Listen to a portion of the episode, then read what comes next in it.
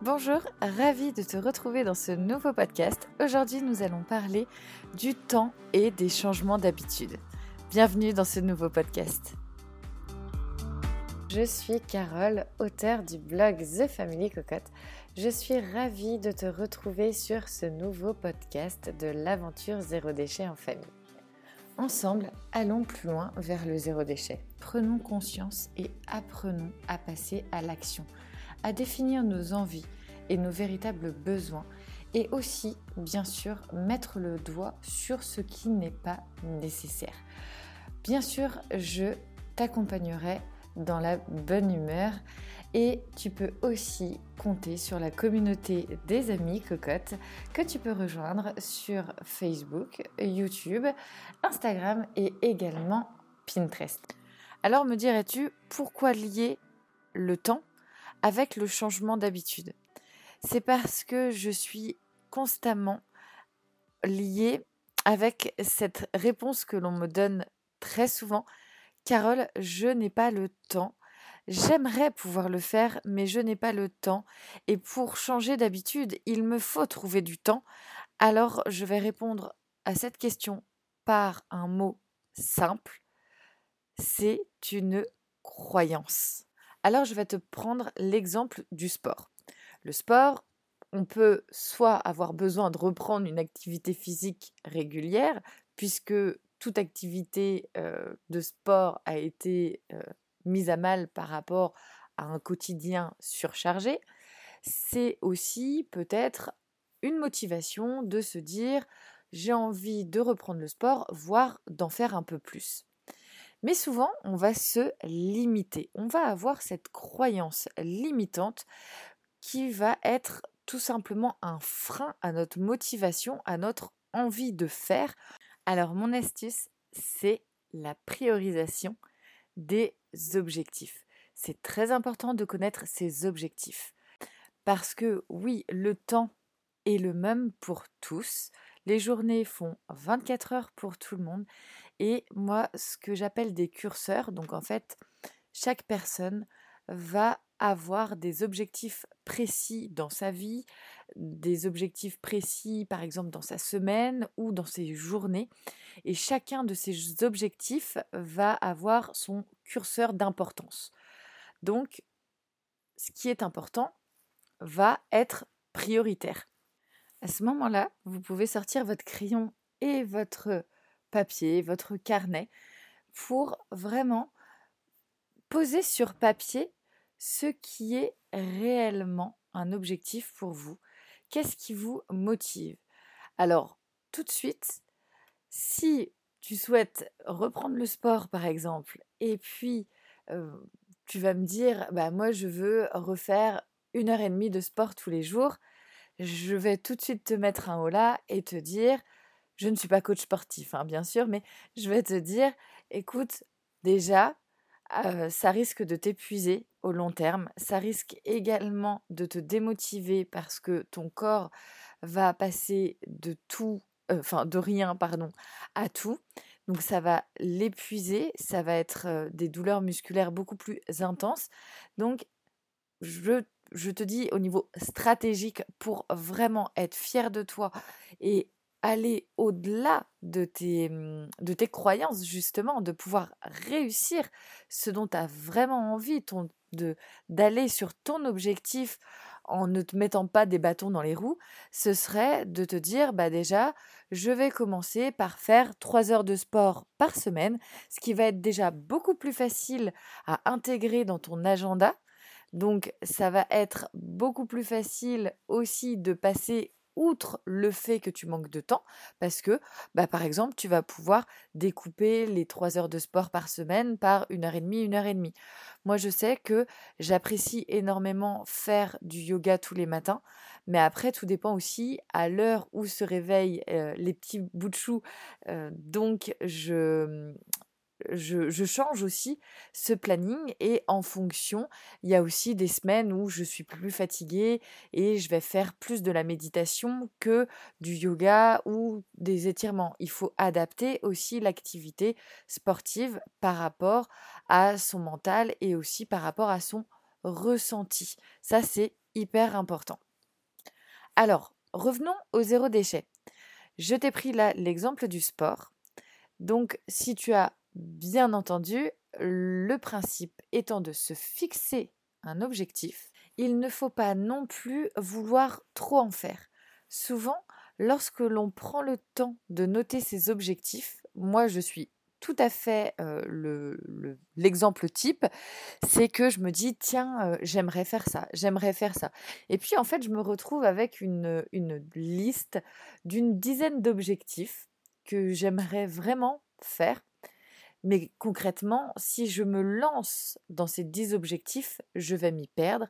Et en plus, je ne vais pas avoir la reconnaissance de moi-même d'avoir fini, d'avoir accompli quelque chose. Donc c'est hyper important aussi pour le côté mindset, le côté good vibes, d'avoir ce, cette sensation d'avoir réussi, d'avoir été au bout de son objectif. Donc, on revient au zéro déchet. Là, par exemple, l'objectif zéro déchet, je vais partir, par exemple, avec notamment le challenge du mois avec le groupe Facebook Zéro déchet en action. Ce mois-ci, on est sur le challenge de limiter un maximum le plastique. Alors, c'est un thème, c'est un challenge assez large, mais par exemple, un premier objectif, ça pourrait être réduire le plastique de ma cuisine. Et en deuxième temps, trier intégralement ma cuisine, savoir ce qui est nécessaire, ce qui est en doublon, qu'est-ce que je peux vendre, qu'est-ce que je peux donner, éventuellement s'il y a des choses peut-être qui sont à jeter parce qu'elles sont cassées ou vraiment détériorées il y a tout un tas mmh, d'objectifs comme ça qu'on peut se donner sans forcément perdre pied par rapport au temps. Parce que c'est vrai que je, vais tout de suite te dire, moi, lorsque je fais le tri de ma cuisine, ben, en général, je m'accorde au moins deux heures. Parce qu'en même temps, j'en profite pour faire un bon ménage de tous les tiroirs, placards qu'il y a, quoique vite fait, mais ça demande quand même du temps. Alors je suis tout à fait d'accord avec toi sur il faut du temps pour le faire. Mais si on ne prend jamais le temps de le faire, le jour où tu vas devoir le faire, ça va te demander deux fois plus de temps.